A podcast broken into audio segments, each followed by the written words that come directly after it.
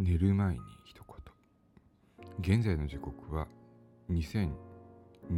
年3月の5日金曜日。20時54分を回ったところで寝る前に一言。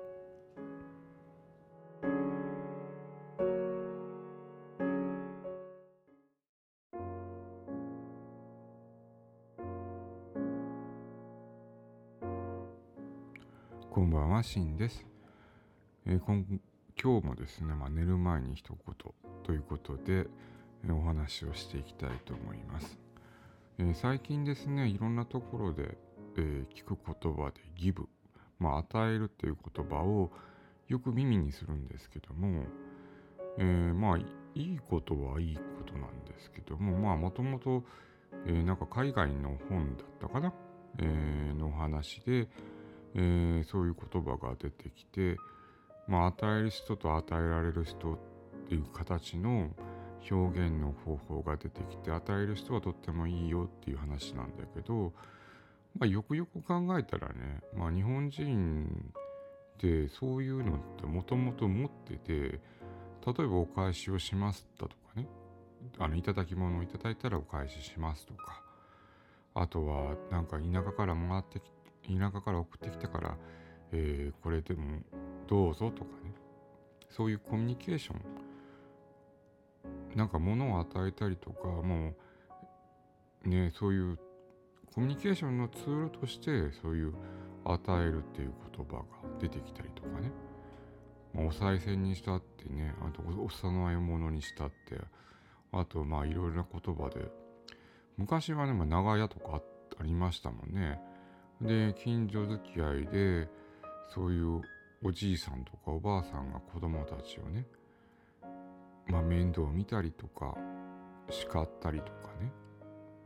教育したりとかはあったんですけど、まあ、今はあの日本はちょっと少なくなってきて核家族になってきたから、まあ、そういうのを含めてそういうことも思い起こさないといけないのかなというのはあるんだけどでもねやっぱり日本のね日本人の心の中にはもうねそういうなんかな無益な愛とか無益に与えるっていうのはもともと持ってると思うんでわざわざ意識する必要は私はないかなと思ってます。確かに素敵な言葉なんだけどもそれ意識しちゃったらなんかね違うのかな。意識し意識しないでできる人が本当に素敵な人なんだろうなっていう感じがします。でもね、本当日本人はね、そういうのを持ってるから、多分みんなできると思いますよ。まあ自分のことばっかり考えてる人もいますけどね。でも多くの日本人は、ね、親の行動だとか、ね、おじいさんおばあさんの行動だとか見てきたはずなんでね。それらが